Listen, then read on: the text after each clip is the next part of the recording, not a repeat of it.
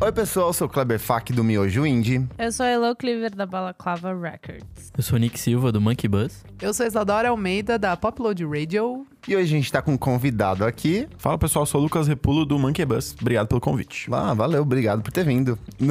obrigado por ter vindo aqui. e hoje a gente tá com essa galera toda aqui pra fazer o quê? A gente vai montar os nossos discos dos sonhos. Imagine que a gente tiver, tenha dinheiro infinito, acesso aos cantores, a qualquer tipo de cantor, de qualquer parte do mundo, aos instrumentos, aos estúdios grana infinita, enfim, a gente tem que sair daqui cada um com o seu disco. Então cada um fez um exercício em casa de monta de montar o que pesado. seria um, um disco dos sonhos, correto, pessoal? Você que tá ouvindo em casa, aproveita os comentários e monta também o seu disco. Quem é o artista, quem são as colaborações, o que você gostaria de ver, o que seria o seu disco dos sonhos. Vamos começar? Bora. Você é o primeiro, então. Isso já aconteceu antes. O, em 2006, o Caetano Veloso levou um pé na bunda da, da esposa dele. Paula Lavigne. Da Paula Lavigne. o que ele fez, ele se, jun- se juntou com um grupo de jovens músicos e fez o disco maravilhoso que é o C. Em 2015, a Elza Soares se juntou com a galera do samba torto paulistano e fez o Mulher no Fim do Mundo, que pra mim tipo, é o disco mais incrível dessa década em se tratando de música brasileira. Sim. Sim, concordo. A minha ideia é fazer a mesma coisa de reciclar um artista consagrado que já fez um puta trabalho nos anos 70 e 80, que é o Milton Nascimento. Eu, eu gosto muito dele, só que eu sinto que ele já tá há muito tempo meio vivendo de passado. Minha ideia é pegar toda essa galera da geração de da nova geração de Goiânia pra trabalhar com Ai, ele. eu tô nervosa com essa ideia. Ah, Então, continua. Os produtores do disco, que são dois na verdade, seria o Luiz Calil, da Cambriana, que acabou de lançar o disco novo deles, fez a produção do disco, tem uma experiência em produção, produziu o disco do Benti, que saiu recentemente também, e o João Vitor, que é do Carne Doce, que produziu o disco novo do Carne Doce. Maravilhoso. Jurei que você ia mandar um bank aí no meio. Então, calma, porque o, o time tá só, só começando aqui. Quem ia fazer a. Quem ia compor as letras? Eu acho que seria legal. é, é, o Milton sempre teve essa relação de ele compor pra mulheres. Faz tempo que ele não compõe, tipo, ele já tá. tem mais que mais de 70 anos e tal. Então eu pensei, por que não pegar mulheres pra compor pro Milton Ai, amei. Nascimento? Olha ele. Amei. Então eu ia chamar a Salma do Carne Doce, a Bruna Mendes. Aí eu pensei, ah, só essa galera de, de Goiânia é muito pouco. Então dava pra pegar a Cel. Pra, eu pensei numa galerinha mais vibes psicodélica, mais suavezinha. Então pegaria Cel, pegaria. Podia pegar a Ava Rocha, podia pegar a Tulipa Ruiz, podia pegar todas essas meni- meninas que compõem, Karina Burr. Cada uma levava uma coisa ou outra ali. Mas claro que dava pra pegar do pessoal do, do Bulgarins, tipo. É, o- é o Dinho quem é o principal, que é. né? Pegar ele. Dava pra. Eu pensei que o disco. O conceito do disco. O disco tem até um nome, eu pensei. Eu amo. Eu não consegui dar nome, não consegui dar Eu, nada eu pro fiquei. Tipo, isso é uma coisa que eu tenho há muito tempo. Se eu tivesse dinheiro, eu realmente investiria nesse projeto. O disco eu queria que ele chamasse Bituca, porque é o apelido do Ah, Milton fofo. Nascimento. E eu fui vendo a discografia dele, não tem nenhum disco dele que ele se. Tipo, tem o Bituca, né? O apelido do Bituca, pra quem não sabe, é porque quando ele era pequeno ele fazia um biquinho assim de nervoso, Ai, tipo, de fofo. marra, e a galera chamou, chamava ele de, de Bituca por causa disso. Então eu queria que as letras tivessem um aspecto mais bucólico, contemplativo, assim, meio que nessa mais escrito por mulher, pela maioria das mulheres. Eu pensei numa coisa meio no primeiro disco do Carne Doce tem a Amigo dos Bichos, assim. Então eu queria que fosse uma coisa mais rock rural, que é uma coisa meio própria do que foi o Clube da Esquina no começo de Total. carreira. Então, meio que seria isso. A banda que ia tocar seria a galera do Bugarins, a galera do próprio Carne Doce. E aí, o que eu pensei, deixa eu pegar aqui, que eu fiz mais umas anotações. Então o seu seria mais um, um disco, um disco. Um disco. Não é uma. Seria um disco com uma turnê, entendi. tipo o que foi feito meio com a Elza Soares, bom. sabe? Ele chega lá e canta, mas tem uma galera inteira meio que, que, traba que tá trabalhando por trás. E o Milton sempre foi um cara que se ligou muito nessa galera mais nova, né? Isso, sempre a vida teve- inteira. Se você pegar o Spotify hoje, você vai ver que a música mais tocada não é dele, é a música dele com o Thiago York.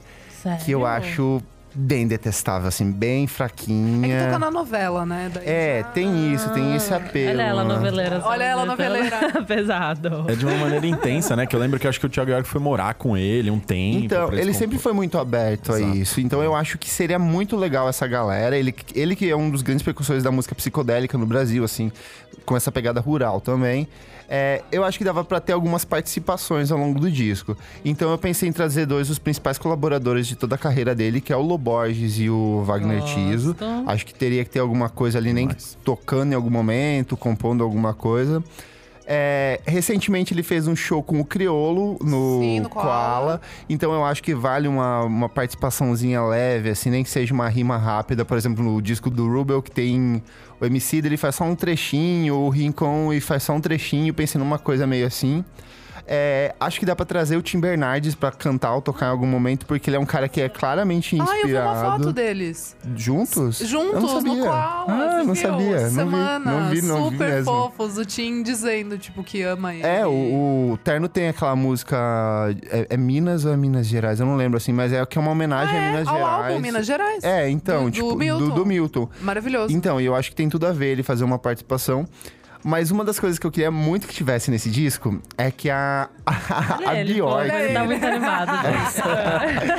A Bjork gravou no começo dos anos 2000 uma versão pra Travessia. Só que ela mesma achou que não ficou boa, porque, tipo, é ela, que é uma artista islandesa, canta em inglês, beleza? Mas só que ela tava cantando em português. Só que, tipo, não funciona, porque ela não tem uma noção linguística, tipo, de, de quem fala em português. Então, ela meio que essa canção foi abortada. Ela tem, tipo, você encontra fácil no YouTube isso.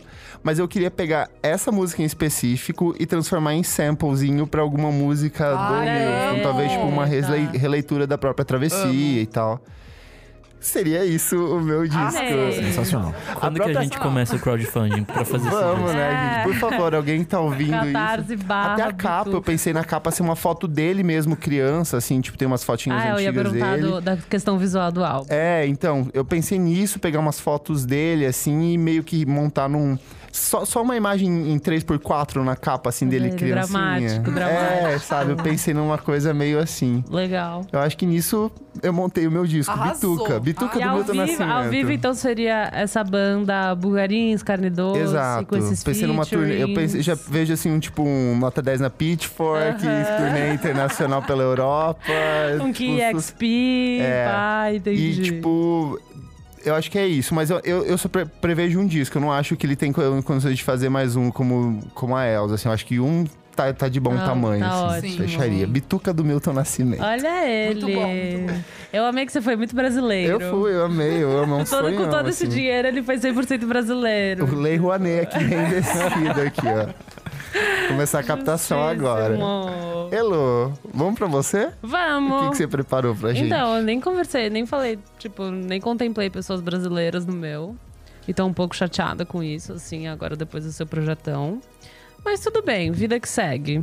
Então, a minha, eu não, eu pensei mais numa banda, não pensei mais tanto num conceito fechado de um disco, sabe? Então, assim, Mas banda ao vivo ou. Ou uma o quê? banda ao vivo, mas eu pensei em quem eu, eu ia pirar que produzisse, mais numa vibe das coisas que eu já ouvi, assim.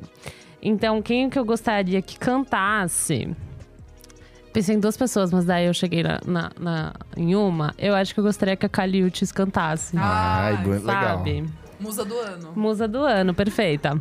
Por mais que eu amo o disco dela, eu tenho, assim, não sei se ele foi o mais bem produzido do mundo, sabe? Tipo, da- das, dessas questões, assim. E as letras, às vezes, eu também acho legal, mas nem tanto. Então, enfim. Daí, eu gosto muito das letras da Frank Cosmos, então eu colocaria a Frank. Cosmos pra escrever pra, Pra Caliutes? É. Mas eu não acho que ficaria Interessante. interessante. Curioso, Curioso, né? E eu pensei em uma banda. Eu, eu queria mulheres na banda. E eu. Eu pensei nisso hoje à tarde, gente, então desculpa. Eu não sei o nome dessas mulheres, mas eu sei as bandas e eu sei, tipo, eu gosto muito da presença delas na banda. Então, de baterista, eu pegaria a baterista da Warpaint, porque ela é perfeita. Ah, é ótimo. Eu acho que seria bom. Eu pegaria no, no teclado synth a Jane, que toca no Tops. Não sei se vocês gostam de Sei, Tops. sei, Sim, sim. Que ela tem um jeitinho meio suavezinho. De guitarra, a Elizabeth do Land of Talk, porque eu amo Land of Talk, eu amo, Legal. amo o jeito que ela toca. Olha eu, né?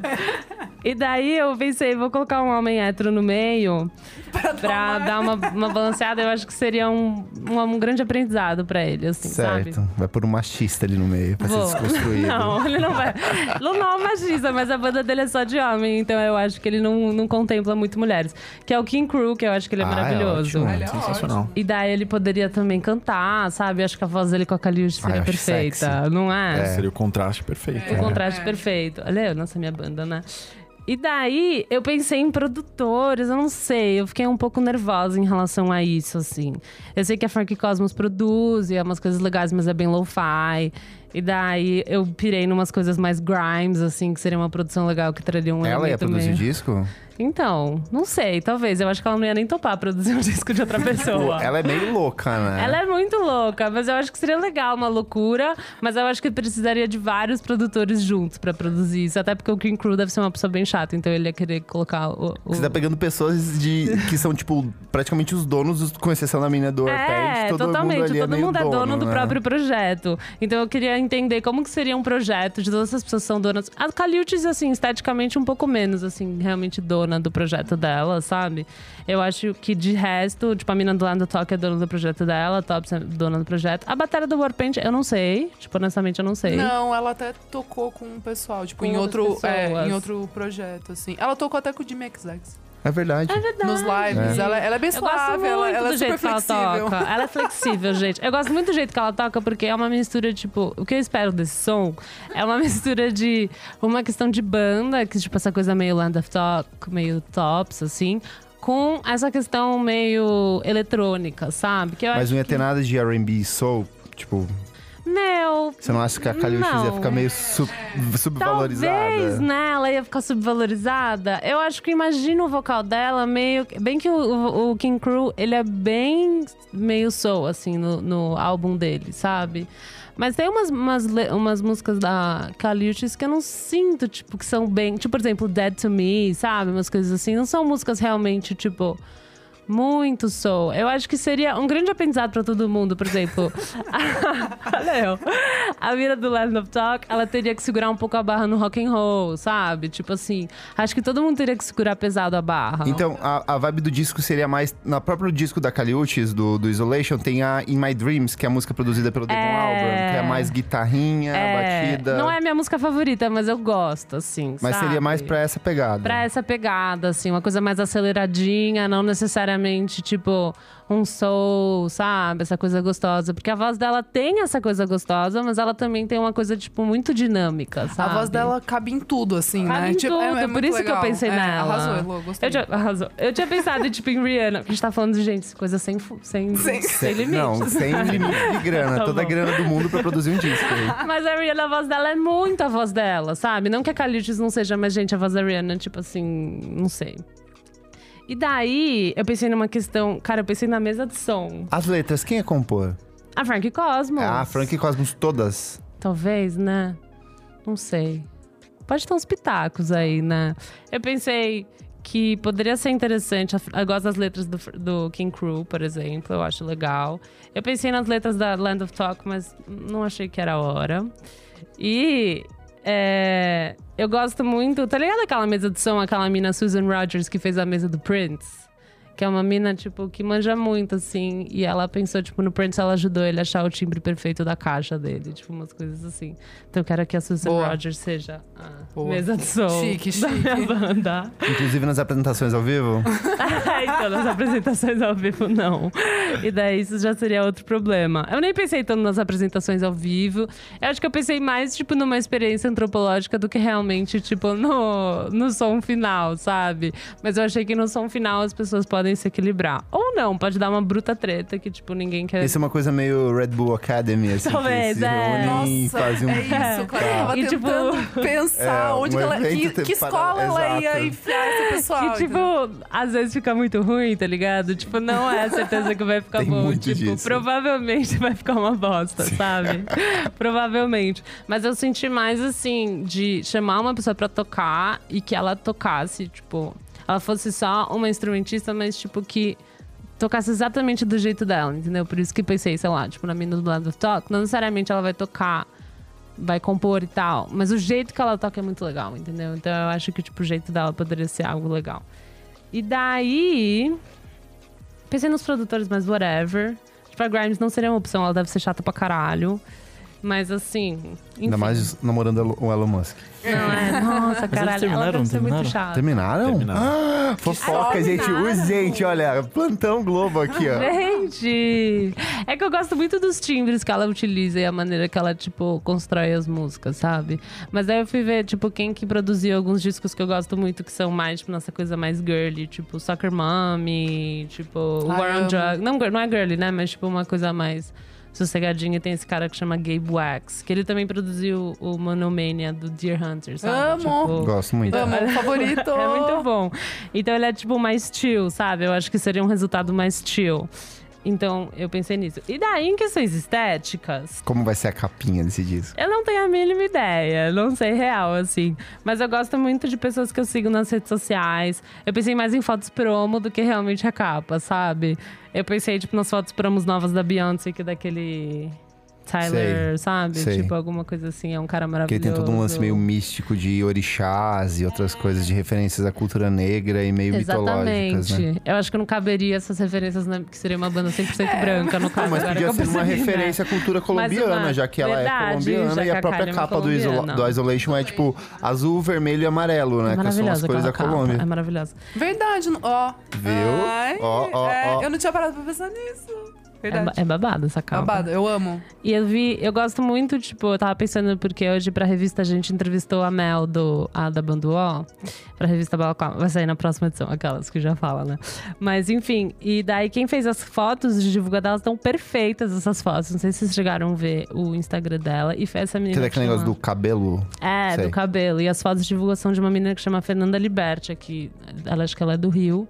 E as fotos são perfeitas, o tratamento é maravilhoso. Então eu falei, nossa, tipo, essa banda perfeita, eu acho que.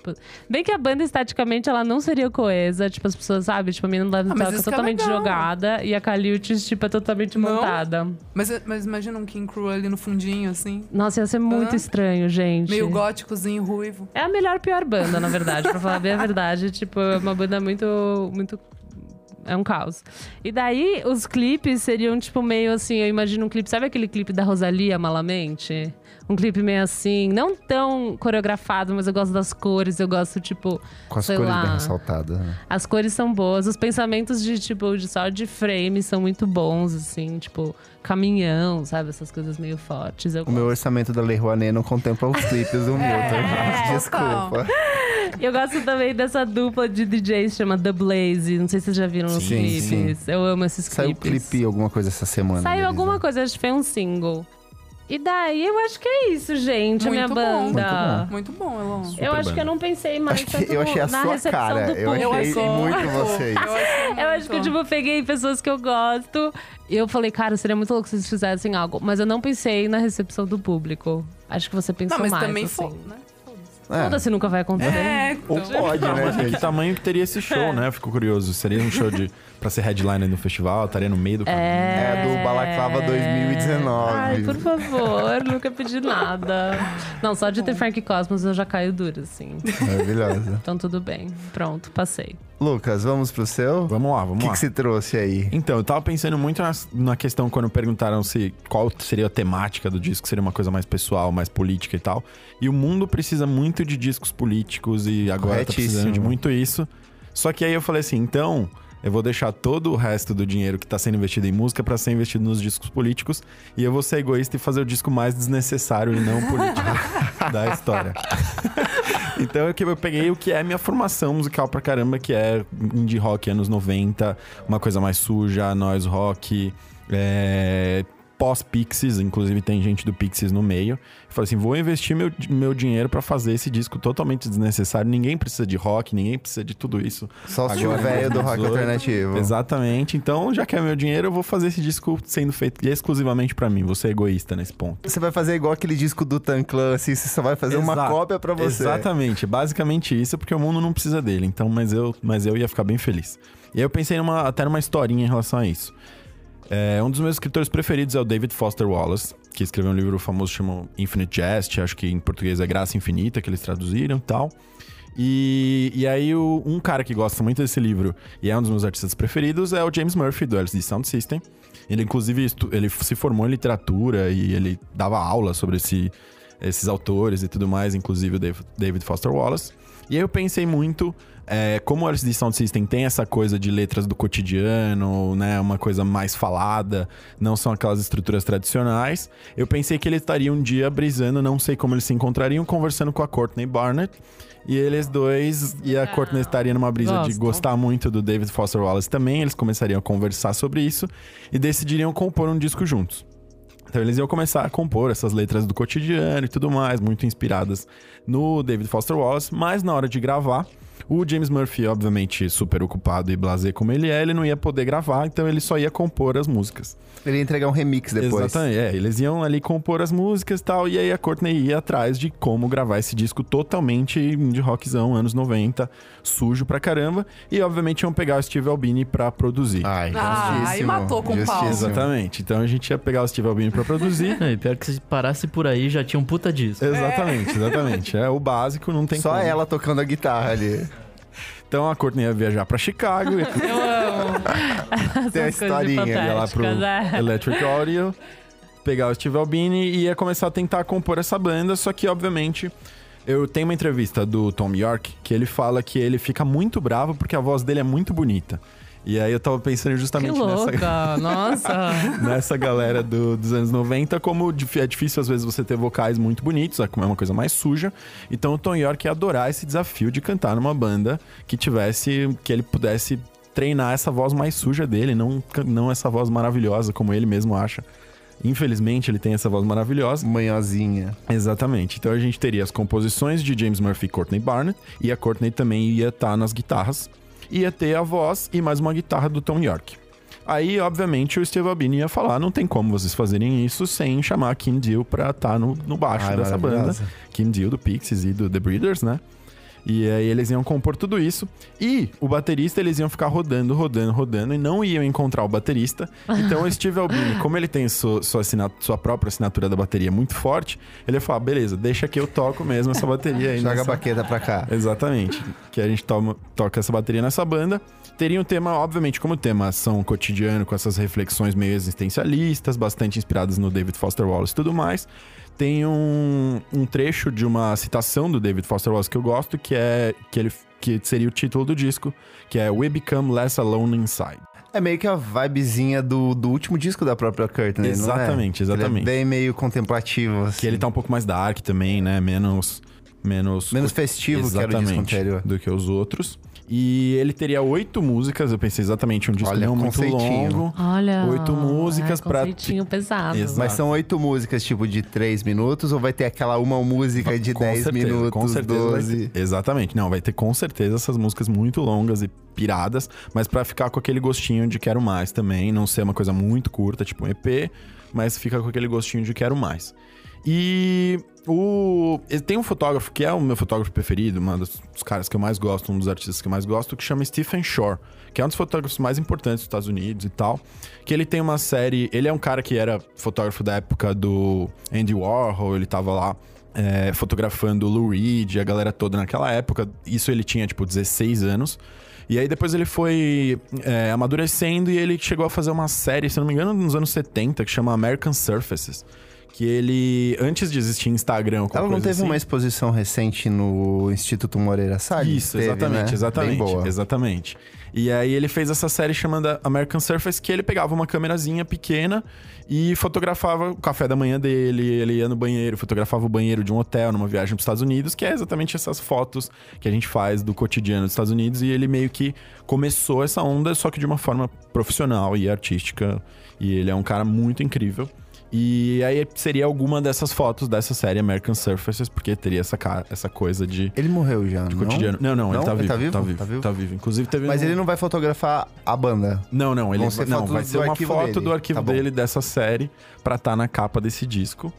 E é isso aí. Exatamente. E aí o Steve Albini, obviamente, seria o produtor desse disco e estaria, né? Rolaria show ao vivo disso? Rolaria, com Rolaria. certeza. Rolaria uma. É mó uma cara de, de Lola Palusa, assim, de uma banda de Lola, É não é? De- mesmo, ou de. Coachella, sei O lá. Lola de Chicago. É, do Lola né? de Chicago, não, Exatamente, porque do Brasil certeza. só toca Arctic Monkeys e Pearl Jam. É, não, seria pra mim, putz, é o disco, como eu falei, o disco mais desnecessário, mas que eu piraria pra caramba e gostaria de ver essa galera toda junto. Nossa, bom, legal. muito Achei, bom. putz, enxutíssimo, gostei. Vamos pra vocês, Zé? Vamos lá. E Vamos aí, lá, o que, que você trouxe? Gente, não sei porquê, mas quando, é, né, tava vendo a nossa pauta, eu pensei no Histoire de Melody Nelson, do Ai. Serge Do Gainsbourg. Serge Gainsbourg. É, porque eu acho muito interessante aquele álbum. É a primeira ópera rock francesa e, enfim, é maravilhoso. Continua sendo uma obra de arte. É aquilo que vocês estavam falando do clássico, né? Tipo, no outro programa. Que, Eu amo meu- que você é ouvinte. Ah, eu sou. E agora eu tô aqui com vocês. Ah, esse mundo. É, então, eu acho muito. É um clássico. Aquilo É é um um, puta clá- clássico. Meu, é inacreditável. E, enfim, e daí É o eu... que tem em Getam, não é? É, eu acho que é assim. É da capa da menina com o... Com, bo- com o ursinho, lá. É, é isso mesmo. É isso aí. É, que é com a Jenny Brick.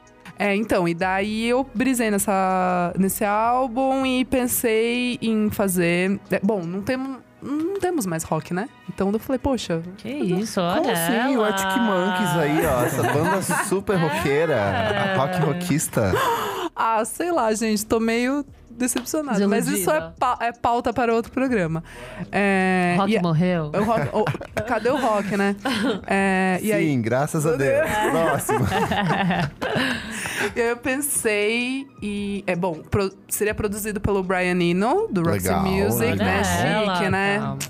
Vamos aproveitar que ele tá Alguém vivo, tem né? dinheiro. É, muito dinheiro. E pelo Blake Mills, que é um cara, tipo, muito foda, que, assim, a maioria das pessoas nunca ouviu falar. E eu descobri que ele é um músico de estúdio. Já tocou, tipo, com todo mundo, todos os álbuns fodas.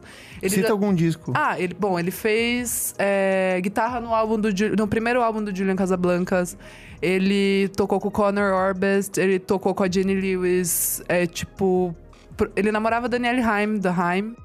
E o EP delas, o Eu primeiro jurava EP. que elas eram todas sapatão. Não, Eu todas sim. super héteros. Todas? Não, Todas, tem uma todas, que é... Ju... todas, Sério? Sim, eu sou bem fazoca. Eu jurava que Até tinha- a da esquerda, eu leio, né? É, não, não, Da- todas, todas sem namorado. Até a mais alta. Até a do meio. Até a do Este. meio eu achei que ela era abertamente. Não, É. Daniele namora o é Ariel toda- Restchad, que é um ótimo Mentira. produtor, Não, aliás. Eu amo ele. Gente, Então- mas Inclusive, tá na isso minha é recomendação. Então-. Ah, mas eu meio que gostava mais delas, assim. É, eu perdi o Ai, gente, Eu para! pensava, eu não vou mais ouvir. Eu falava banda de sapatão, agora eu Não, não quero gente, mais. o som pode ser, mas ué. O som Ai, pode perdeu ser. o respeito. Ai, não tô aqui pra gente, hétero, para. não, gente. Enfim, então, o Blake Mills era o namorado da Danielle, mas, né, ponto. E eu gosto muito do som dele. Ele produziu o último álbum do John Legend, que é tipo R&B, né? Ele E, é bem tipo, versátil. Ele é super versátil. Ele produziu o álbum da Laura Marlin, o último. E é tipo, é muita guitarra dele, assim, Sempre sabe? femina, né? É, esse mesmo. E eu acho, tipo, o Black Mills muito foda, porque a guitarra dele é muito dele, assim. E, meu, faz muito tempo que eu não vejo alguém na cena, tipo, que tenha uma coisa tão específica. Mas assim, não sabe? seria um disco dele. Não, não, produz, é produzido. Eles são tipo, os produtores, é, são os o Brian produto- Eno e É, e daí ele tocaria guitarra nesse super grupo. Porque, E quem tipo, é esse Então, supergrupo? o Quem é meu- o personagem central? Então, meio que não tem. É meio que todo Ah, meio, entendeu? gosto, assim, gosto. porque é um projeto, né? Todo mundo Super se dá. é com o Mike- o Mick Jagger, a Just Stone. É, tipo, daí, sei lá, entrevista Eu na amo. Stereo Gum, daí, tipo, não, meu, é, tipo, é um projeto, entendeu? É um projeto de... Democrático, Nós somos, é. exatamente. É. Então, daí teria, teria mais o Kevin Parker. Eu amo o Kevin Parker, amo, do Tame Impala, mas teria mais ele pra dar uma chamadinha de atenção, sabe? Pra dar uma Chama. distorcida ali. Muito bom, é, muito, bom. E ele é, ele é muito bom e, sei lá, trabalha com o Mark Ronson, com um monte de gente, até com a Lady Gaga, né, amores? Então, daí os meninos do Lemon Twigs, porque eu acho também que eles são meio caipira, aquela guitarrinha caipira que eu gosto. É, Coy Child, que é uma banda australiana de hip hop e jazz, que, tipo, acho muito legal o som deles. E daí um coletivo britânico que eu descobri Mas mês todas as passado. pessoas- Todo mundo no álbum, É entendeu? o We Are the Ah, o World do álbum. Indie. Exatamente. É, no- é, não, é todo mundo no álbum, entendeu? Não, não sei se, tipo, uma faixa um produziu ou, co- Ah, sabe, você não junto. destrinchou essa ideia. Não, não, não. Tudo bem. Mas não vai ter tá nenhuma pessoa centralizando esse projeto? Não, o Brian Eno, tipo, ele é, ele é, a- ele é a cabeça do O projeto negócio. parte dele, ele que Parte chama de- essa galera. Exatamente, jovens. Eles estavam numa vernissagem e ele falou, vamos gravar um Exatamente. disco. Entendi. Bateu ali e ele falou: Meu, nossa. Aí, um coletivo chamado They Came From the Stars, I Saw Them, que é um coletivo britânico que mistura Britpop com rock progressivo. Gente, tá muito louco isso. E Né? também temos Tá mais quem? louco que Steve meu. Lacey. Steve Ah, Lacey. entendeu? Ah, eu devia ter colocado ele Porque- como hétero da minha banda. Aquela guitarrinha, entendeu? É Que é uma verdade. mistureba psicodélica, mas que tem uma coisinha moderna ali. E daí teria um, teria um tema, seria meio que uma história de amor entre uma deusa extraterrestre e Ah, vai ser um disco. humano. É. Que isso? É uma loucura, não era pra ser uma loucura? Muito Ah, dinheiro? era. Muito dinheiro, é verdade. tá, Muito a tá falando de dinheiro. muito dinheiro, é verdade. É, bom, o nome talvez poderia ser algo como Were the Gods Astronauts. Não. Alguma coisa assim. Oito, nove faixas, que nem do Lucas. Tá, conceitinho fechado. Tá bom. É, é, interlúdios, achei chique que vocês Vai ter, perguntaram. vai É, ter. acho, acho Sério, que sim, bom. acho, acho que, acho que dá um jogo aí. É, a capa bem psicodélica, tipo os desenhos do Alan Aldridge, que era um, tipo, cartunista muito foda. Ele fez capa do The Who, é, a Quick One, do Elton John no Captain Fantastic. E dos Amo. Beatles, é, quando os Beatles lançavam, tipo, lyric, é, tipo, livro de, com as Sei, letras. sei, sei. Ele fazia as Ah, ilustrações. legal. Ele é pai da Lily Aldridge, aquela modelo Ah, é? Victoria's Secret, que é casada com Nossa, o tá Caleb aí. Follow do Kings of Leon. Gente, tá muito, linhagem. muito louco. Tá- Né? tá Tá? Não, é que você, vai tô puxa- é que você vai puxando. Só as refs, só as. Esse, esse pessoal aí.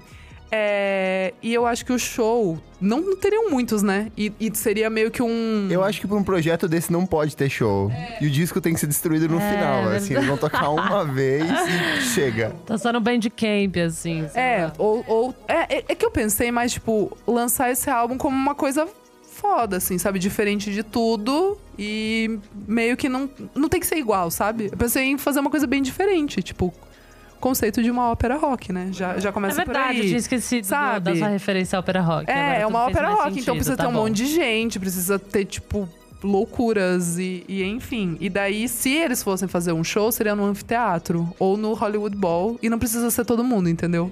Pode ser um bem bolado ali do, dos sete melhores. É, é isso, gente. Pô, eu achei bem legal.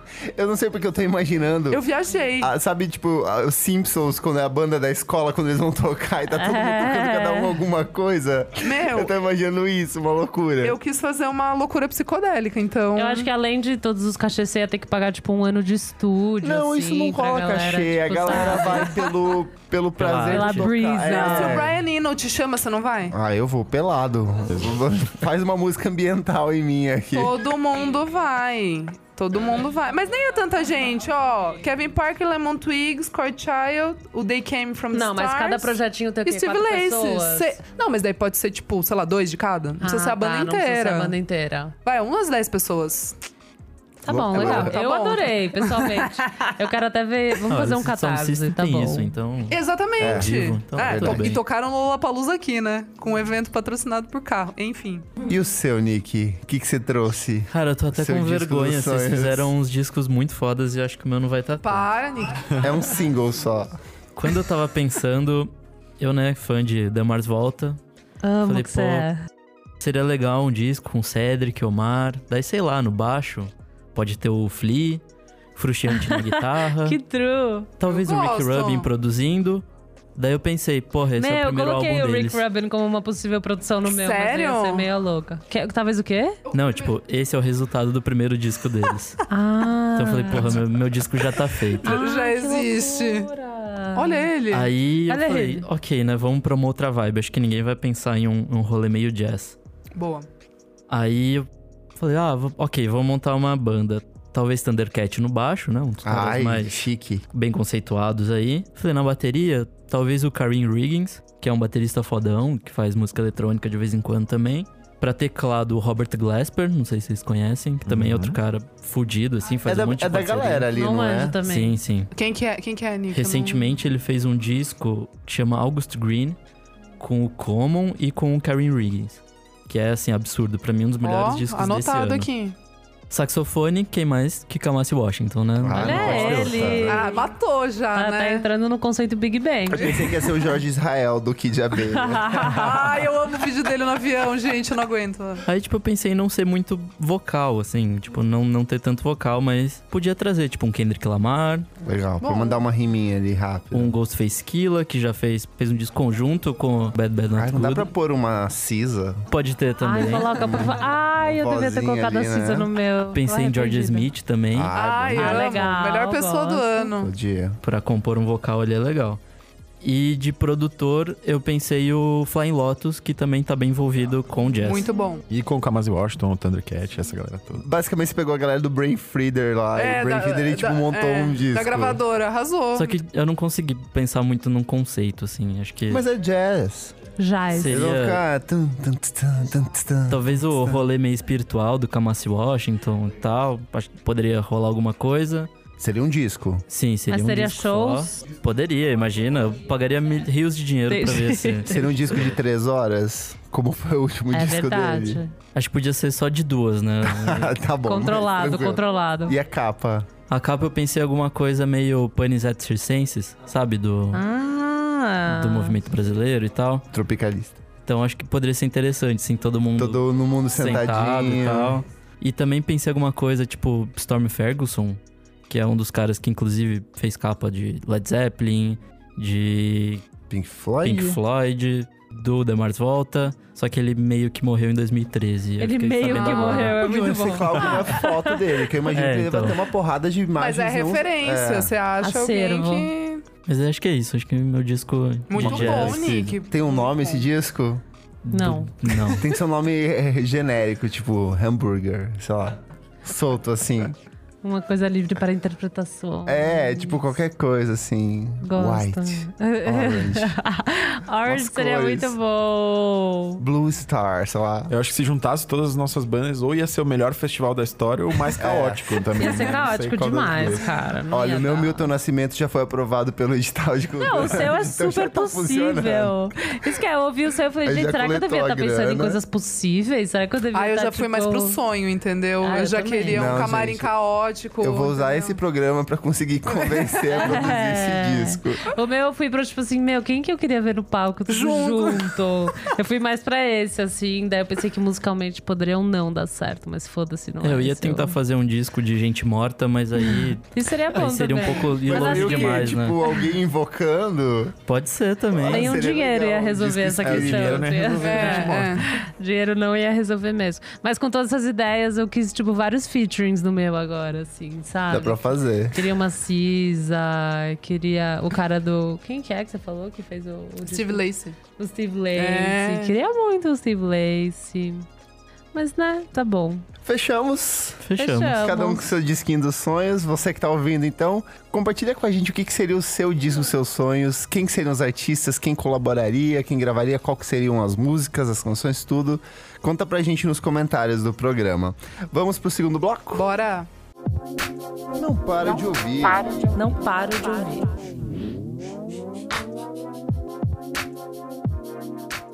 Chegamos no segundo bloco do programa, não paro de ouvir. Nick, conta pra quem tá chegando agora no nosso podcast pelo Deezer, pelo YouTube ou por outros, pelo feed, o que, que é essa parte do programa? Bom, nesse bloco a gente vai indicar discos recentes. Ou, na verdade, projetos musicais, né? Pode ser um clipe, alguma coisa que a gente não para de Vídeo, ouvir. É. Disco, tudo. E o que, que você tá ouvindo? O que, o que, que você não para de ouvir? Bom, eu não paro de ouvir essa semana toda o Maurício Pereira, que é um artista paulistano fodido. E assim, a história é que a gente Qual é o aqui nome no do disco? É o Outono Outono no no Sudeste. Sudeste. A gente gravou com ele aqui no Monkey Buzz Sério? uma session. E foi assim, Valeu. incrível. Ele é uma pessoa. Ele dele. parece ser uma pessoa muito boa. Ele é, assim, incrível. Ai, que legal. Tipo, ele consegue falar história sobre qualquer coisa, ele conversa O muito. disco todo é, é isso, são histórias, né? São crônicas. E ele veio, ele e o Tonho, que é um guitarrista que, sei lá, faz as próprias guitarras com pedaço de madeira Ai, que tem na casa incrível. dele. Então, assim, pensa esses dois, que, sei lá, já são velhos, né? E, tipo, contando várias histórias entre uma música e outra. Aí o computador desligou no meio. Aí a gente ficou contando mais história ainda Ai, que até religar. legal. Assim, foi incrível. E daí, ele cantou só músicas desse disco, Outono no Sudeste. eu peguei pra ouvir de verdade essa semana, né? Antes de da gravação. Eu não sei, acho que talvez pra mim ele seja tão bom quanto o de 2014. Eu acho que é um dos melhores discos da carreira dele. Assim, eu reouvi quando eu fui fazer a resenha do disco e eu achei que ele tem uma linguagem mais acessível em relação aos outros e musicalmente ele tem um, um cuidado, me parece, maior, sabe? Tem a participação dos filhos dele também no Tim Bernardes e todos os outros. Eu só conheço o Tim, gente. É, a produção é muito bem feita, É. assim, é muito bem acertada. tem mais e dois filhos. Tem mais dois, né? Uma menina e um menino. Isso. Ele tem um jeito muito verborrágico de, Sim. de As falar, assim. são de- bem extensas, né? É, de contar uma história mesmo. Ele é um trovador, né? Sim. Ele não é tipo um cantor normal, assim, tipo, ah, vou lá. Ele é chega- muito Ele é maravilhoso. Ele Verdade. tem todo Ele é uma marav- voz é a- a voz- muito presente, assim. É reconhecível de qualquer lugar, assim. Na frase dele tem muita coisa, né? Tipo, quando ele vai contar uma coisa, ele conta mil coisas. É bem bonito. É, é, é, é muito incrível. Eu vi o show dele com o Abu Janra, né? Isso, Os no mulheres- Deck Mantra, né? Nossa. Que eles é. são ele, Nossa. o Abu Jama e ele são do O Mulheres, Negras. né? É incrível. Os mulheres Os negras. Mulheres Negras. Eles ressaltam sempre. é Os mulheres negras. E é isso, assim. Eu não paro de ouvir isso. e Recomendo pra quem tá ouvindo, se ainda não ouviu esse. Eu ainda não ouvi, vou ouvir. Eu Por vou ouvir favor, uma também. Nick. Arrasou na dica. Excelente. Isadora, o que, que você não para de ouvir? Isadora. Hi, guys. Ah, então, eu ouvi o novo do Idols, que se chama Joy as an Act of Resistance. É uma banda de Bristol, é punk. Eu amo que você é todo inglesinho. eu vou procurar, não segundo conheço. disco dele. deles, Segundo né? disco deles. O primeiro é o Brutalism de 2016, que é bom também, mas esse, meu, esse é muito bom. Tipo, Eu não consigo entender. ca- não, mas assim. Eu não me pega. Nossa, me pegou já, Nem o tipo, anterior, pelas letras. Não, o outro eu achei legal, tipo, ok, mas esse me pegou. O outro não me. Tipo, achei legal. Como chama o disco? Desculpa. Joy as an Act of Resistance.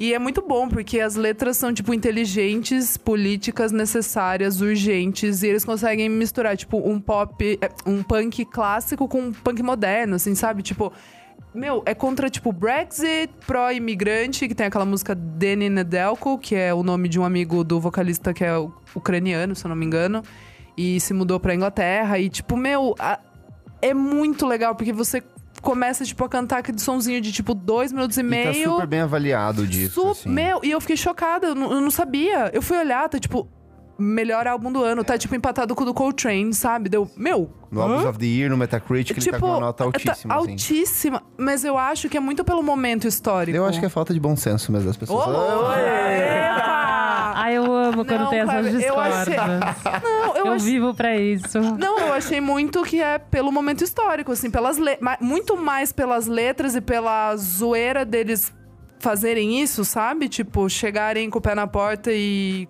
colocarem, tipo, todos esses temas. Isso é legal, assim. E a banda é muito engraçada. Ninguém é parecido com ninguém. É, tipo, é super... É divertido, sei lá. E eu, e eu achei legal por isso. O primeiro não tinha me pegado muito. Achei ok, assim, legal. Mas esse eu recomendo... Pelo menos ouvir uma vez. Pelas letras, sabe? Pela sagacidade. Salvei, salvei. Lucas, o que, que você não lá. para de ouvir? Então, pra quem não sei se vocês conhecem o Youth Lagoon, que era um projeto que teve, que fez Amo. bastante sucesso há uns Você chegou a ver ele aí. ao vivo? Vi ao vivo. Ai, queria muito Putz, ver. eu vi, Era consegui bom? ver ao vivo, era muito bonito, muito bonito mesmo. Consegui ver num festival que eu fui. É, e, eu- e eu gostava muito. Eu acho que no Monkey Buzz geral tiveram alguns artistinhas que a gente acabou pegando quando tava começando o E site. adotou. E adotou, e eu acho que a gente acaba. Eu acabo tendo um carinho até hoje por eles, assim. E o Youth Lagoon era um desses projetos que não chegaram a ser aquela coisa que tá todo mundo ouvindo, Tanto mas que pra acabou. gente. Tanto que acabou, exatamente. Por isso que acaba tendo um carinho especial. E aí o Trevor Powers, que era o, a cabeça por trás de tudo, lançou um disco chamado Mulberry Violence é, no mês passado. é, que é meio que o mesmo projeto, enfim. Eu não consegui entender muito bem o que Eu também, eu- aconteceu. eu fiquei ouvindo né? e pensei, é o É, que exatamente. uma outra pegada mais eletrônica. Exatamente, exatamente. E aí eu gostei muito disso, assim, eu acho que ele pega, ele tem, o disco ele é mais quebrado, ele é um pouquinho mais ambicioso. O Youth Lagoon, ele sempre chegava, tem o, acho que o último projeto como o Youth Lagoon era o Savage Hills Ballroom, né? Ele, ele sempre acabava, ele começava às vezes numa coisa mais romântica, mais ambiciosa, mas sempre acabava indo pra algo um pouquinho mais pop. E esse e nesse não chega aí tanto, assim, ele sempre fica aquela coisa mais quebrada, meio Bjork, meio Arca, é, Perfume Genius também me lembrou, me lembrou algumas coisas.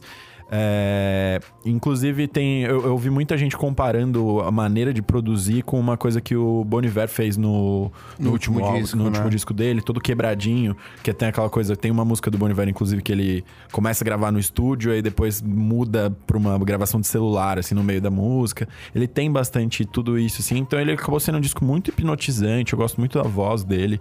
No geral, e tenho ouvido pra caramba esse disco do Trevor Powers, Mulberry Violence. Legal. Muito, muito bom. Elô, o que, que você não para de ouvir? Meu, então, eu vou recomendar um disco que, na verdade, foi lançado em junho. Desculpa, não é desse mês. Tão próximo, gente. Nick, Nick. Nick, o que você não para? Então, é o Lush do Snail Mail. Ah, é maravilhoso. Que eu comecei, então, porque eu só comecei a ouvir esse mês, pra falar. Esse mês, Acho né? super que começou válido. agora. Eu não comecei, eu não ouvi faz tempo.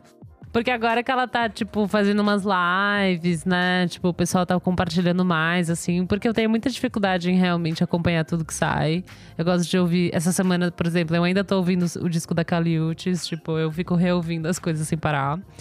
Então, é, daí eu fui, eu finalmente ouvi o dela e eu gostei muito, assim. Eu me apaixono facilmente por bandas, assim, lideradas por mulheres, que nem a minha banda, no caso. Eu já acho até que claro. vale a gente fazer um programa disso, porque a gente tá vivendo uma É. onda absurda de bandas de mulheres com discos Ótimos. muito bons. Muito bom. E que, Sim. tipo, que estão meio que mudando a música lá fora. Eu acho que logo vai respingar aqui de em, em alguns Eu trabalhos. de espero que sim, assim. Mas em termos de rock, pra mim, o que Lá tem tá sendo lançado arrasando. por mulheres lá fora é, tipo, Total. assombroso. Total. Eu gosto muito, tipo, dela, Courtney, o, a Lucy Dacus, tipo, Frank Cosmo, sabe? Ah, o Tipo, projetinho da Lucy Dacus, o Boy Genius, que é ela, Julian Pode Baker crer. e a Não, é muito Phoebe. É pesado. muito bom. Trio de sapatão. Esse é, esse é, tra- é trio de sapatão. Que é aí, pronto, Esse você não pode me Agora- derrubar. a Esse a Lucy gente não pode negar. É sapatona? Não, eu, não, não A Lucy sei. Dacus? Eu É, acho. eu acho que é. Sério? Eu Se não acho. foi, gente, eu mas não a vou mais pode, música. Mas a gente pode procurar e trazer no próximo programa. Tá bom, perfeito. É A isso que a Mail, vai ela é meio apadrinhada pela Katie Crutchfield, do Oxahati também. Então, E tipo, ela é uma discípula, tá junto. da Liz Fair, cara. Que é, tipo assim, um dos grandes símbolos do rock feminino dos anos 90, né? Até tem uma, uma- A Pitchfork fez uma matéria de uma entrevistando a outra que é, assim, maravilhoso. De, de elas falando de libertação sexual nos anos 90 e hoje, sabe? Coisas que, Que meio que mudaram de lá até aqui. Vale muito Ah, a vou pena ver, ver essa Isso matéria. é muito foda. Tem Big Thief também, que é uma banda que eu gosto Sim, muito. Maravilhoso. sim. Que é uma menina que tem uma voz muito louca. Que é sapatão também. Que é sapatão também. Também essa- essa é sapatão. então, sei lá, é, qualquer coisa assim desse universo, tipo, eu já sou automaticamente fã, assim, que é meio. Esse que a gente tava, tava falando agora com a Isa, meio tipo esse. ro- É roqueiro, mas não é, né? Tipo, é um indiezinho bem soft, letras muito legais, As muito femininas, melodias muito boas. Outro que eu sou muito fã também, mas que lançou já faz um tempinho é Soccer Mommy. Ai, tipo, eu amei também, um dos meus favoritos do Clean. ano. Sendo que eu nem sou tão fã dos anteriores. O Clean Não, é pegou esse, pesado. é, esse eu assim, também sabe? achei. É uma questão de letra, uma questão de, de simplicidade, mas melodias bonitas. Então é isso, tipo, Snail Mail. Lush. Nick, o que, que você não para de ouvir? Eu já fui. Sou eu? que louca. Então me pergunta o que, que eu não paro de ouvir. Kleber, o que, que você, não para de ouvir? Gente, eu, eu ia fazer, ia trazer um disco só, mas eu sempre tenho que trazer um Ai, popzinho, porque é muito rock. É verdade, é muito indie aqui. É muita gente indie concentrada por Não, calma, mas eu quadrado. tenho, o meu, eu tenho o meu lado também, hein, gente. Calma, se É prepare. verdade. Vamos trazer mais pop pra cá. A minha recomendação é o Bloom, que é o segundo disco Delicinha. solo do Troy Sivan, que é um cantor sul-africano. O disco dele anterior era o Blue Ele é Neighborhood. sul-africano? Ele é sul-africano. Eu não eu sabia. não sabia. Eu não sabia. Sim, sul-africano. babado. É, o disco anterior era o Blue Neighborhood. E esse disco novo, ele mesmo chamou de um álbum sexual. Ele é um disco meio que na pegada do que a, que a Lorde fez com Melodrama, do que a Carly Rae Jepsen fez com Emotion, que é um disco meio de, de, de, de, Mu- a- de mudança, mudança, e né? disposição de se entregar, de Total. assumir aquilo que, Que, go que gosta. né? E ele é gay, então, tipo, é muito legal ver isso. Um gay de, tipo, 21 anos se assumindo e se mostrando pro mundo como ele é, de fato. Só que o mais legal desse disco é porque ele, tipo, é Bloom. É meio que ao mesmo tempo é o florescer, é meio que você amadurecer. Só que o Bloom também é uma metáfora para o sexo anal. Ah, é? olha só. Por isso que o disco, Olha, tipo, ele fala que é um disco sobre sexo. eu também não tava é. sabendo disso. E o disco é todo. Ele tem muita inspiração em Smiths, tanto que tem uma música que se chama What a Heavenly Way to Die. Então tem citações a uma porrada de artistas gays clássicos, tipo George Michael. Isso, eu vi que ele, Ele tem umas muito. homenagens, tipo Elton John, tem um pouquinho de Prince ali, que não era gay, mas tipo, tem essas referências. E o legal é que é, Justin Timberlake tem muito do, do, do R&B dele ali nesse disco. E ele trouxe pra produção do disco o, o, o Ariel O Rest Rashid. Shad, é. Rashid- Nossa, nunca sei pronunciar. Shad. Rest É. Que é o cara que já trabalhou com Vampire Weekend, trabalhou com Haim, trabalhou com uma Sky porrada Ferreira, de um de. Sky Ferreira. Ele trouxe o Bob Crilly, que é do Hexan Cloak, que é um projeto de ambiente noise experimental que tá tocando junto. Então vale muito ouvir esse disco, porque ao mesmo tempo que tem umas músicas que são bem pop, dançando tipo Bloom, My My My. É, eu adorei os Tem uma. A minha favorita é Animal, porque ela é, tipo, essas músicas quebradinhas, assim, com várias. Com, ela é muito a produção do Ariel, porque ele coloca umas distorções Ai, na vou voz. ouvir, sei. Então vale Aham. muito ouvir esse disco, 10 faixas curtinho, assim, é pra mim um dos discos de música pop favoritos Ele desse lançou ano. uns clipes, né? Lançou. Lindo, eu e acho clipes. lindo. E outra coisa, nas referências do clipe, do, pelo menos do Bloom, ele tem uma, uma conexão meio com o do Perfume Genius, com o Sleep Away, aquela estética que é meio esfumaçada, Ah, pode com flores. Então ele Total. dá pra você perceber as referências dele, assim, em todos os momentos do disco. Babado. Nossa, funcionou pra mim. Não, não ia ouvir, mas agora. Ouça, ouça, de verdade, assim, é bem, bem bom o disco mesmo, assim. É até chato chamar de pop alternativo, porque é pop, pop Sim, sim, pronto sim. ali. É que tem essa onda, né, de uns pops que foram lançando, tipo que você citou da Carly Rae Jepsen, Isso. que é a pop aceitável de ouvir. né? Exato. Mas não, é tipo, pop. Quem é roqueiro pode ouvir porque Exatamente, é um pop bonzinho. Sabe? Tipo, a, a Pitchfork resenha, sabe? É, Tipo, exato. ai, Não, gente. mas é tipo um disco muito bom e vale muito a pena. E minha segunda indicação é uma banda brasileira de Santa Catarina que se chama Adorável Clichê. É o primeiro disco deles, ele se chama O Que Existe Dentro de Mim. É uma banda, é um quarteto, mas quem canta e compõe as letras é uma menina. É, é um disco de dream pop, shoegaze. As bandas que eles se inspiram é Sonic Youth, é Explosions in the Sky. Só que o que mais me encantou são duas coisas. É a letra, porque as letras são, tipo assim, muito confessionais e bonitas e diretas. Tem uma coisa meio de Terno Rei, tipo, essas bandinhas aqui de São Paulo. Só que é uma menina cantando, então acho que tem uma, uma mudança no estilo de Ai, já vou compor e de cantar. amar. É eu. Já outra- vendeu, já vendeu Já bem. É outra pegada, eu acho legal, porque a gente tá muito acostumado a ver os homens fazendo dream pop no Brasil. Totalmente. E vem uma menina e canta, é tipo, é outra pegada. Ela canta em português? Canta em português, não tem nenhuma letra em inglês. Legal. E, mas o que é mais bonito são as guitarras do disco. Assim, eu acho que são as guitarras mais bonitas que eu ouvi desse ano, tanto lá fora quanto aqui. Nossa, vou- É umas músicas assim que você fecha o olho, você vê uma paisagem assim bem desenhadinha, bem construída, musicalmente é muito bem elaborado. Eu até falei antes é, que lembra um pouco o Death Heaven quando ele tá naqueles momentos de calmaria do Death Heaven, que tem tipo uma leveza meio pós-rock. Então é um disco que me surpreendeu muito, é um disco muito honesto, muito bonito. Eu acho que vale prestar atenção neles, até porque a gente não tem muita coisa de Santa Catarina, assim, tipo, Nem quais pouco, são as é. bandas que a gente conhece, né? Então, é, o que existe dentro de mim, adorável clichê. boa. Vamos pro terceiro bloco do programa. Você precisa ouvir isso. Elo, o que, que a gente fala nesse bloco? Nesse bloco, a gente vem com algumas recomendações. Cada pessoa aqui vem com uma recomendação de algo que não necessariamente foi lançado recentemente. Então, um disco, uma música, um clipe, documentário, Documentário, tudo. um livro, coisas centradas no mundo musical, assim. Que Posso vocês começar? acham clássicos, whatever. Posso Pode, começar? deve, Eu tô muito anjo. entusiasmado porque eu revi isso. A minha recomendação é um vídeo do VMA de 1995 do Michael Jackson. Ele fez, se estivesse vivo, ele teria completado 60 anos, né, recentemente. E a MTV chegou pra ele e falou assim: Michael, quanto tempo você quer pra se apresentar no, VM, no VMA? E ele falou: me dê 15 minutos. Tipo, sem corte, sem interrupções. Nesses 15 minutos, ele faz um meio que um pupurri da carreira dele até 1991, na época que ele lançou Dangerous. E aí ele começa a, focar mais dali pra frente até o History, que era o disco duplo, que era meio uma coletânea. Nesses 15 minutos de show, ele chamou o Slash do Guns N' Roses pra fazer um solo de guitarra no meio da apresentação. Ele faz uma puta coreografia, só que a parte do Dangerous, que é a- o tipo meio que o ápice, que ele vai dançando e vão fazendo umas coisas meio de dando tiro nas pessoas. Ai, eu sei. O que me encantou é, eu tava assistindo junto com uma colega minha de trabalho e a gente falou assim, ele vai dançando, ele vai fazendo a coreografia e parece que o corpo dele não tem atrito. Tipo assim, não tem gravidade. né? Ele vai fazendo uma. É, com- é- é- e aí é a gente falou assim: né? você percebeu que tem 15 dançarinos em volta dele e nenhum faz o que ele faz?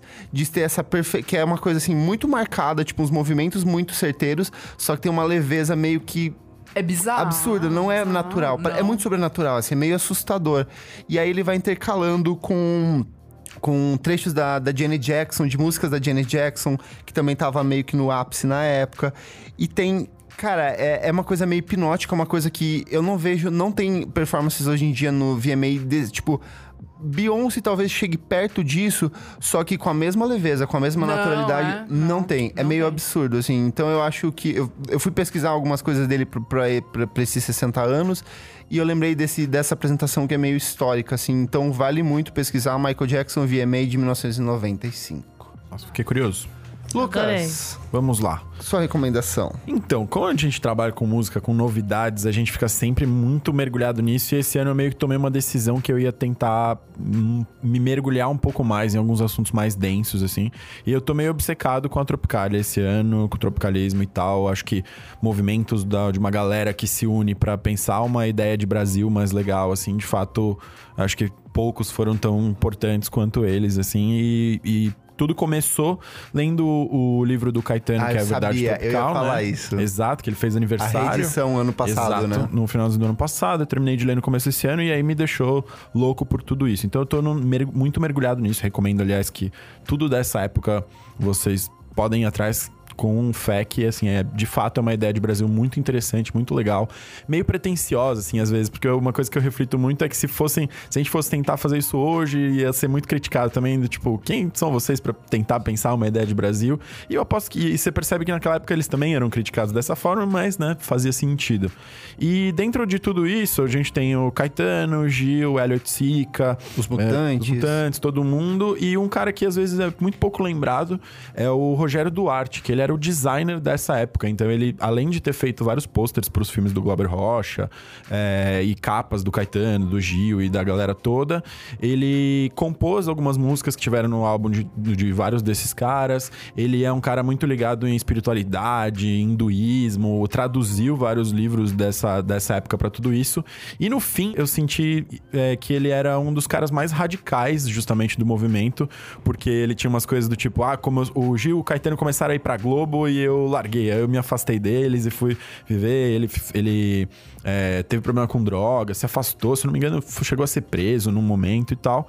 E tudo começou com um documentário que lançaram dele há uns anos. Agora, ele acabou falecendo, acho que em 2016. E felizmente conseguiram fazer um documentário antes dele falecer, com entrevistas dele e tudo mais. Chama Rogério Duarte, o Tropicaus Lista. Porque Tropicaus Lista. Tropicaus Lista. Isso, Tropicaus Lista. Que era justamente também o nome de um livro que ele lançou na época, assim.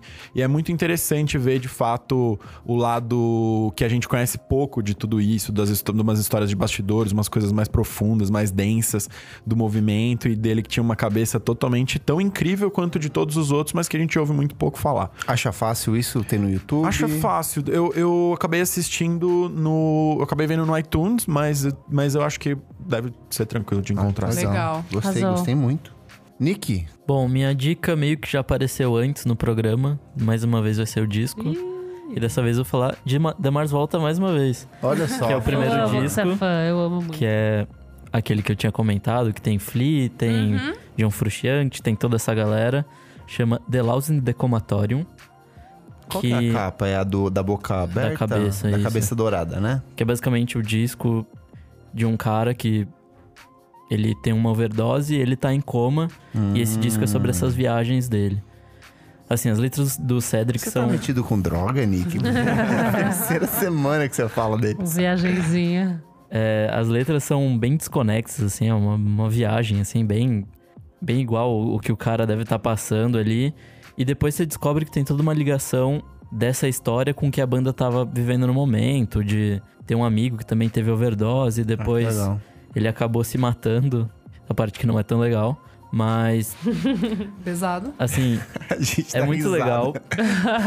A parte menos legal. A parte menos legal é que Tipo, ele não deixa de ser morreu. legal, é só menos legal. Ai, gente, que horror. Então, daí tem toda uma história muito legal. Eu vou linkar no post um artiguinho que, que eu escrevi faz um tempo pro Monkey Buzz.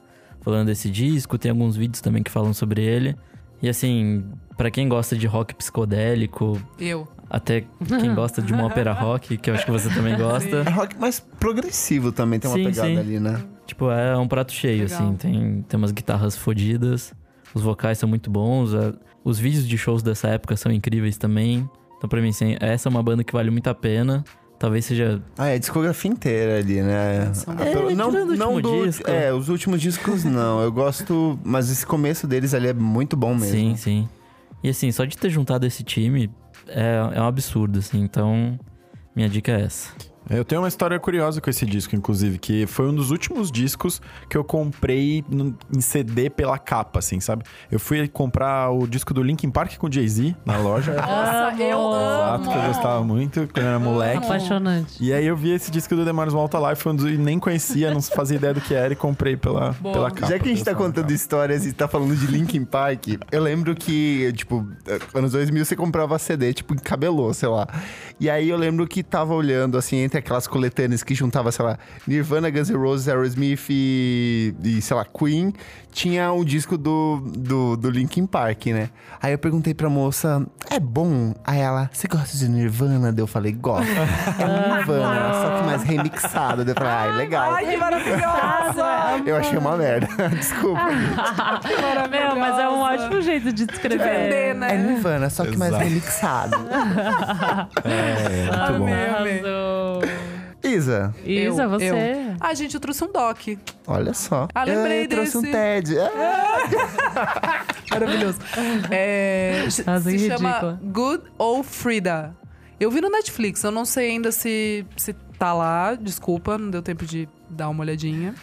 É Good Old, tipo OL, Good Old Frida, é de 2013 e conta a história da secretária dos Beatles. Meu, é muito Ah, que legal, tipo, é muito interessante, mesmo, tipo, é muito interessante, porque a gente fica vendo um monte de documentários sobre os Beatles, tudo, o Brian Epstein e como eles criaram e blá blá blá blá, blá o fim da carreira e tal. E, meu, essa, tipo, foi uma mulher que passou a vida, a, a Frida, ela passou a vida inteira com, tipo, a é, vida profissional, né?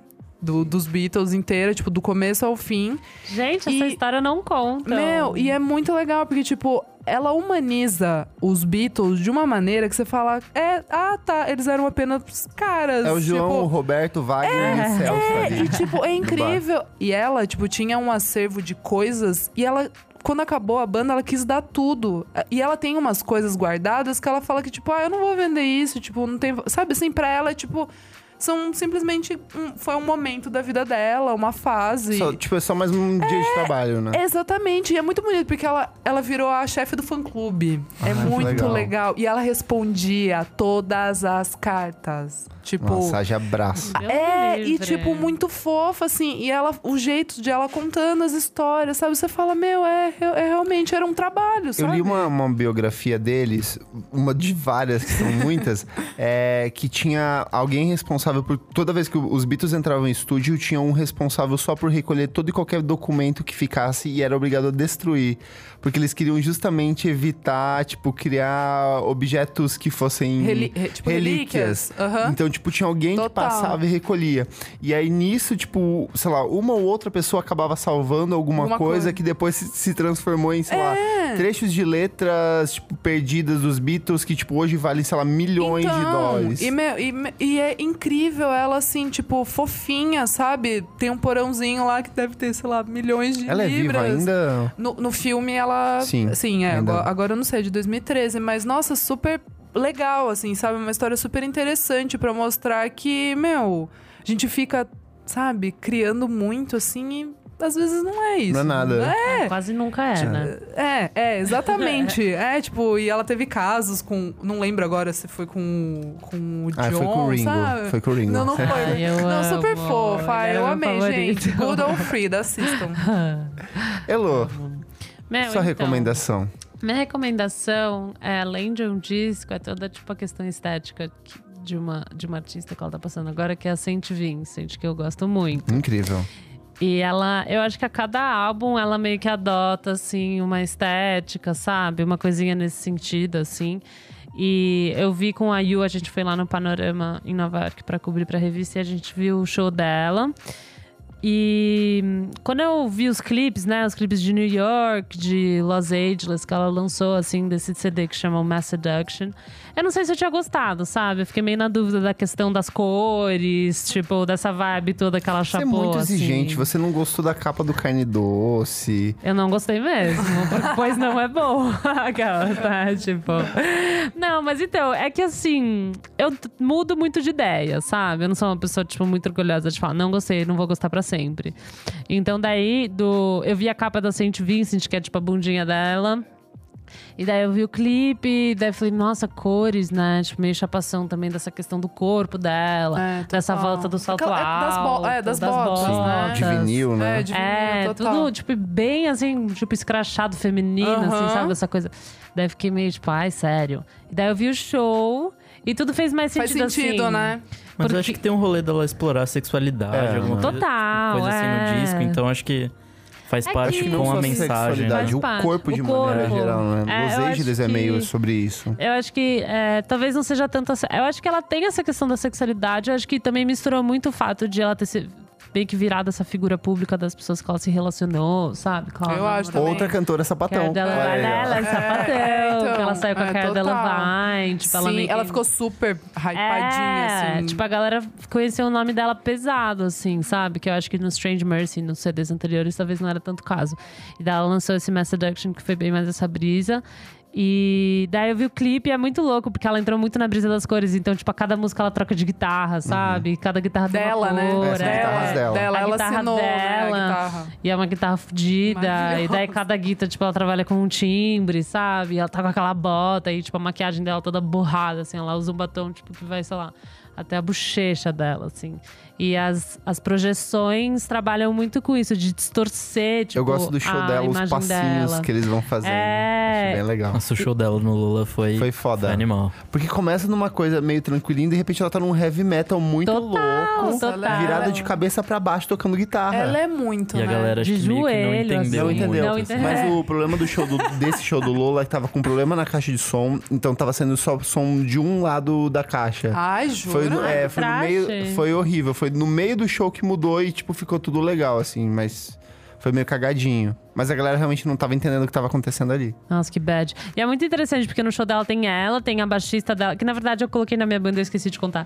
Que ela é uma baixista, e, mas ela faz as linhas de baixo no synth, que eu acho uma coisa muito interessante, que eu gosto muito. E em algumas que precisa ser mais gruvada, ela pega o baixo, ela toca no baixo. Mas aí tem um cara que toca synth e um batera, que são dois homens, que eles estão, tipo, cobertos, assim, eles têm uma máscara, tá ligado? Então você não vê o rosto Legal. deles. Então, essa coisa meio, tipo, whatever, sabe? Eles são só, tipo, instrumentistas, assim. E daí tem as duas que, que elas são, tipo, figuras meio que principais. E tá todo mundo meio que no mesmo... Na mesma linha, na mesma né? linha isso eu acho muito dela. legal. Tem banda que faz É isso muito pra legal. igualar, né? Tipo, É. é, eu acho muito legal. Então, acho que, aí tudo, que ela trabalha muito bem essa questão estética do som dela, com as projeções, que ela faz projeções que são, foram, obviamente, muito bem pensadas. Que foram, tipo, que tem uma puta de uma pós-produção, porque ela distorce a imagem dela, ela usa, tipo, uns, um- umas maquiagens gigantescas, umas Dinheiro, roupas né? gigantescas. Dinheiro. Dinheiro, né, bem? Mas é Namora a dinheiro cara bem Lavigne, utilizado, é dinheiro bem sabe? Ela utilizado. não mora mais, né? Não, então Ela não namorou, namora namorou o cara dela Lavigne. Ela dela ganhou uma grana ali, né? Do paparazzi. Mas enfim, eu acho que é uma dica assim. Não eu gosto muito, Muito do bom. disco, algumas não tanto. Eu, mas eu não entendi o que, que é o, o, o seu. o Você precisa ouvir isso. Eu acho que é mais assim, você precisa Saint sacar. Saint Vincent, mas, tipo, essa questão do pensamento estético, sabe? Que eu acho que ela trabalha muito bem. Você pode sacar. Cada isso em- álbum, né? A cada Tipo- álbum, tipo, as fases que ela tem, as fases que ela abraça, sabe? Tipo, e ela fez o, o disco com aquele cara que tem um show muito louco. O David, Byrne. O David é, Byrne. disco é Esse disco é maravilhoso. maravilhoso. Que daí eles abraçaram outra estética da, tipo, Total, deformação do deformado, rosto, é. sabe? Pode Então acho que você precisa ouvir Ah, Saint vamos, Vincent. vamos ampliar isso. Ouça St. Vincent, tipo, faça o exercício de começar. Porque no começo de carreira, ela era amiga do, do Sufjan Stevens. Ela era banda de apoio do Sufjan Stevens. Os dois primeiros discos dela são uma vibe mais calminha. O Hector já tem essa questão de estética mesmo. De, de- de- a partir do, de 2011, que é o da capa da. Da boca, o Strange Mercy, não é? Strange Mercy, pra mim é o melhor disco dela. Eu amo favorito. também, eu gosto e mais daí que no, Mass Seduction. no seguinte, ela já vira tipo uma diva louca, assim. Ela parece muito a Elsa Soares na estética de estar sentada num alto de um. De uma escadaria, assim, sabe? Mas com aquele cabelão, Cabelão, reganhado. é, é, é e nesse, tipo, ela volta nessa pegada Ela das volta cores, numa né? pegada das cores, do, desse feminismo, tipo, dessa feminilidade, tipo, exacerbada. Mas é muito isso. Daí a gente tava falando, nossa, não tem mais rock. Meu, eu acho a Saint Vincent uma puta de uma Não, ela é roqueira. roqueira foda. demais. Ela é Eu muito eu tô- eu tô roqueira. tipo, a zoando, gente mas vê- ela é muito. Não, eu ela sei, mas é muito. porque realmente tem essa, tipo, esse rock and roll que a gente fala cadena. E a gente foi no show da Saint Vincent e a gente falou, meu, o que que essa menina Ela é muito é uma roqueira. monstra. E ela tá, tipo, com uma bota até a coxa, tipo, um, um sei lá, um Espartilho, né? espartilho, tipo, um cabelinho e um batom. E ela tá, tipo, chavando. Ela é assim, muito na respeitada. Ela pensa em tudo, meio. ela pensa na capa da música, É. no estilo de se vestir, na Ela coreografia, é na uma disposição gênia. do palco, tudo. É Então, é isso que eu quis trazer. Não tanto, tipo, ah, eu gosto do disco. Não é tanto isso, porque não é que eu gosto de todas as músicas, sabe? Mas é que eu passei a entender realmente que que essa construção estética de você pensar num disco não só do som, mas também, tipo, de como você vai apresentar ele no show, de como você vai apresentar as pessoas da sua banda, de como vão ser esses clipes, que roupa que você vai usar. Tipo, ela usa as mesmas roupas. Você tem, tem que ter muito comprometimento, sabe? De você realmente adotar essa estética e você permanecer nela por todo o ciclo do disco, sabe? Tipo, uma coisa assim. E ela realmente faz isso pesado e eu acho isso muito, muito true, assim, muito legal. Então, essa é a minha, minha dica, Saint Vincent. Muito bem, gente. Vamos pro último bloco do programa? Desliga o som. Bom, agora a gente chegou no Desliga o Som, que é o momento onde a gente fala mal das Eu coisas. amo! Onde a gente critica, onde a gente fica puto com as coisas que irritaram a gente do universo musical ou que seja mais próximo disso. Quem quer começar Ah, falando eu mal? quero, gente. Fala, eu, Isa. Porque o meu é, tipo, é curto e grosso, entendeu? Fora o Eminem, que, né, acho que o pessoal aqui até vai falar, que, tipo, né, desnecessário 2018, né? Um beijo. Necessauros. É desnecessário. É... Ai, eu não aguento o jingle de campanha eleitoral. Ô, sério, Mas tá me aonde irritando. você ouve? Ai, rádio, TV. Sou noveleira, né? É verdade, tipo, é que você é meu, super Eu noveleira. sou muito noveleira. Não, mas sabe, tipo, chega até. Não sei. Chega. Chegou. Chega, basta, muda É, Brasil. muda Brasil. Não, mas chegou de alguma maneira até mim. Não sei. Rádio, enfim. Eu não fui Meios de impactada. comunicação. É, eu também não. Nossa, Vivo de fone de ouvido, gente. Não. Ai, É, não- gente. Eu não assisto, eu É, não não tenho tenho net mais em casa. TV. É. Ah, então acho que é isso. Então, obrigada, gente. Então foi essa.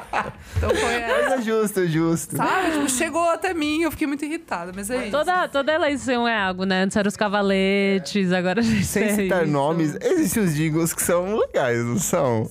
É, sei lá. O que eu- é. os que eu gosto que são os que pegam, por exemplo, abertura de Dragon Ball Z e fazem uma música Ai, trabalhada não, mas, não, mas daí isso é maravilhoso. Isso daí já é poesia, entendeu? Sei lá, abertura É de. Naruto Isso é um haikai. É um, é um haikai moderno, sei lá. É, É, maravilhoso. amor. Então tá, a Tá, crítica é, jingles Crítica da políticos. noveleira. Desliga o som pra isso. Perfeito. Quem mais aí? Nick, eu sei que você tá com uma angústia. Temos que falar de Eminem, né? Temos. Com esse disquinho Temos. Eu não sei o que tá dele. acontecendo, então Ai, você vai ser um posto de pra mim, informação ele já pra tá mim morto, aqui. enterrado há muito tempo, mano. Basicamente, ele lançou um disco surpresa essa semana, semana passada, né? Isso, É, na é. sexta-feira. E assim, basicamente é um disco de falando, pô, gente, vocês não gostam mais né? de mim, né? Kamikaze. É, isso. Tipo, ah, vocês não gostam Ah, eu mais de odeio quem mim. fica nesse vitimismo É. Taylor Swift. Então eu vou falar mal de todo mundo que vocês Gente branca, gostam. né? Ah, é muito gente branca. E daí, É. basicamente, é ele falando mal de É um, todos os rappers. é um Diz álbum, né? Diz, E Diz eu- track. Posso interromper? Eu não achei em nenhum lugar. Por que, que a, a capa é uma É do Beast cópia Boys. do Beast Boys? Do, Porque é- do License to É, Will, que é o é melhor isso. álbum, tipo, foda, incrível. Por que, que ele fez isso? Tipo, não tem relação nenhuma. É o Eminem, gente. Gente, mas esperar 2018, muita coisa, sabe? né? Tipo, o Eminem morreu no começo aí, dos anos cara. 2000. Nossa, devia falar com a assessoria de imprensa dele, tipo, ó, bem, vamos falar de você, não precisa ficar falando mal dos outros, sabe? Assim, tipo. Eu até prefiro uma capa dessa do que, sei lá, as capas dos últimos discos dele que parecia, sei lá, evangélico recém-convertido. É, era ele é, numa rua. numa rua meio escura. É, Recovery. É. O nome do disco é Recovery, Ah, não, mas sabe? enfim, eu não quero falar do Eminem. Mas eu- vamos, vamos só contextualizar É, o, o que, que aconteceu de, de bosta nesse disco, assim. Bom, basicamente. Além dele ter sido lançado. Bom, além de todas as letras xingando todo mundo, uma pegou bem forte, que foi, tipo, ele falando, tipo, merda do Tyler, the Creator. Fala do meu, do meu nenê. Do meu anjo. Eu amo ele. Não o que, que ele fala do falou do. Tyler? Não, e assim, ele basicamente questionou a música dele citando a sexualidade. Então, Foi super sabe, tipo, deselegante. Ai, É o que acontece? gente, no, no gente. Flower Boy, o. Até então, o Tyler de Creator era um cara homof- considerado homofóbico, misógino, foi barrado de, de país, por exemplo, na Austrália. Ele Austrália. não podia entrar na Austrália por conta do discurso dele. É, o que acontece é que de um tempo pra cá, toda essa galera do Old Future começou a se descobrir que era todo mundo era puta, viado e sapatão, sabe? E, o, e, e existia um boato de que o próprio Tyler, de Creator, era homossexual, só que algumas pessoas falam que ele usou isso meio que Pra como. promover, era né? mais um personagem, É. porque ele sempre trabalhou com a questão de personagem, né? E nesse disco do, do Eminem, o Eminem meio que ataca isso, de falar que, tipo, ele não é gay de verdade, ele tá meio que utilizando disso, sabe? Só que, tipo, Pegou mal. Pegou mal, Pegou mal, né? foi super deselegante. e tem também o lance de que, se não me engano, essa é a música que ó, com o Boniver, não é? Isso. E o Boniver, tipo, produziu parte da música, entregou pra ele, só que não sabia o que queria rimar em cima. É que na verdade E o- foi com o produtor, né? É, Ele fez o- com um dos produtores. Exato. E, o E próprio Boniver falou, tipo assim, a música é minha, mas só que a letra é uma merda. É, tipo, não, não compactou com isso, gente. E daí, inclusive, saiu o clipe, acho que essa semana. No clipe eu vi hoje, é uma bosta. Ele, tipo, recebendo notificação no celular que, tipo, todo mundo xingando o Eminem por causa da música, por causa Ai, do disco. preguiça. Ai, muita preguiça. E daí essa parte que ele fala do Tyler, ele, tipo, escondeu no, no Ai, clipe. juro. Ah. Mas assim, sabe? Tipo, totalmente desnecessário. De fato, não sei o que o Eminem tá fazendo hoje em dia. Assim, Ah, eu tipo, fico puto porque a Beyoncé gravou com ele, porque ele tinha mudado. Ela falou que ela só gravou com ele porque, tipo, ele tinha. Era uma outra pessoa. Ai, E, que tipo, dó, né? Ai, Ah, cara. mas foi muito iludida.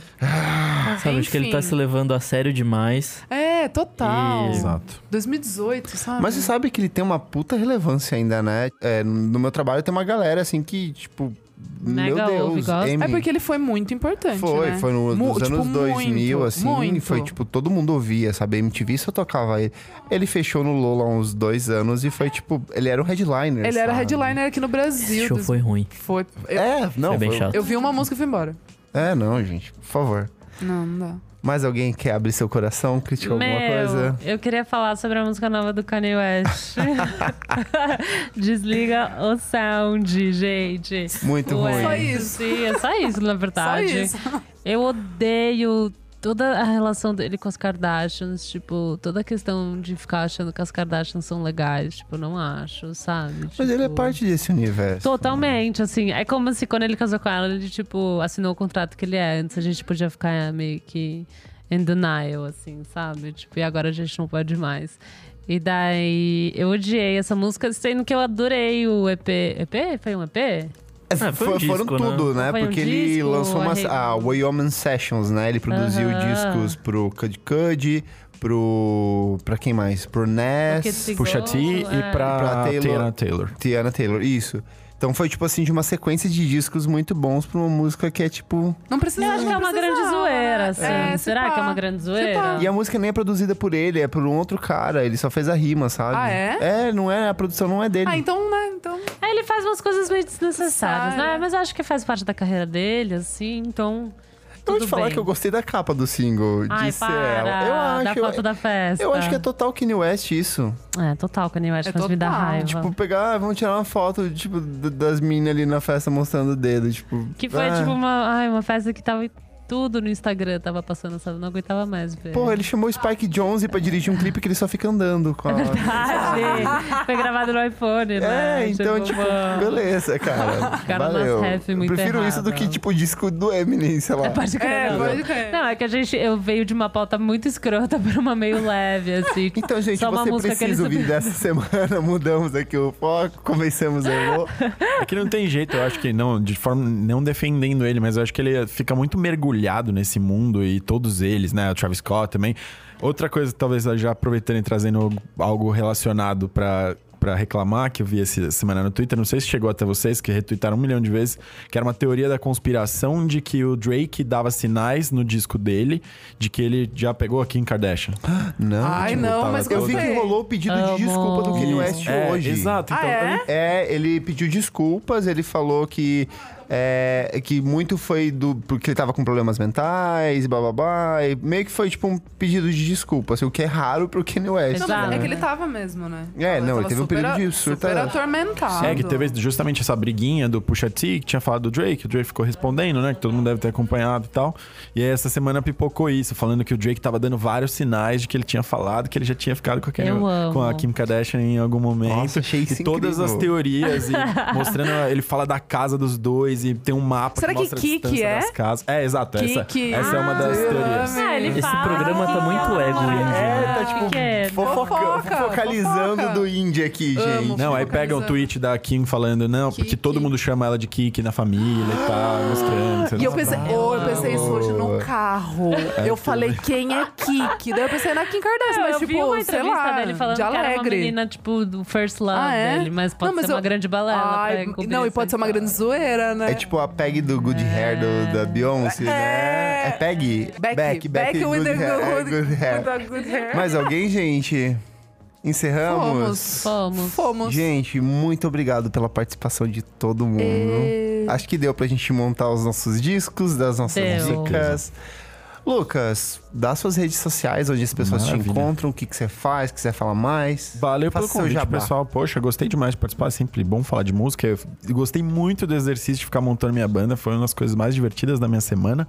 Bom, quem quiser me procurar, Twitter e Instagram é arroba lucasrepulo com dois L's. E também sigam o Monkey Buzz em todas as redes, no Twitter e no Instagram, arroba Monkey Buzz underline, no Facebook Monkey Buzz. Estamos aí. Vamos colocar tudo no link do post. Arrasou. Isa, Gente, é, meu Instagram é Almeida Dora. E que mais que eu posso falar? Ah, eu tenho um programa também de rádio na Popload na Radio. Alfa FM, 10 da meia-noite.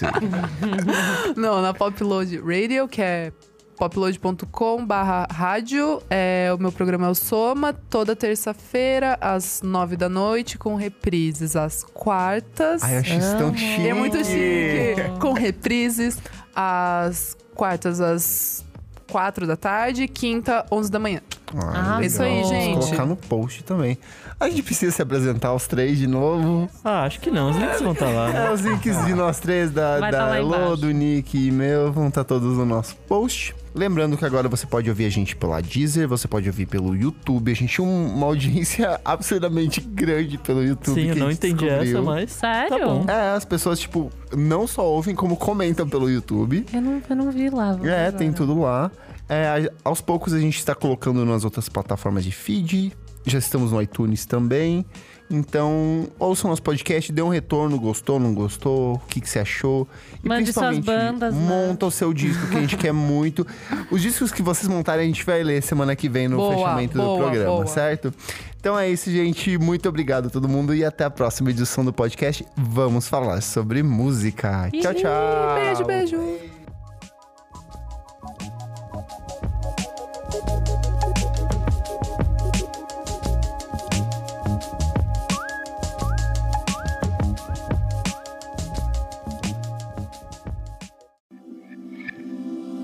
Esse podcast foi editado por Nick Silva.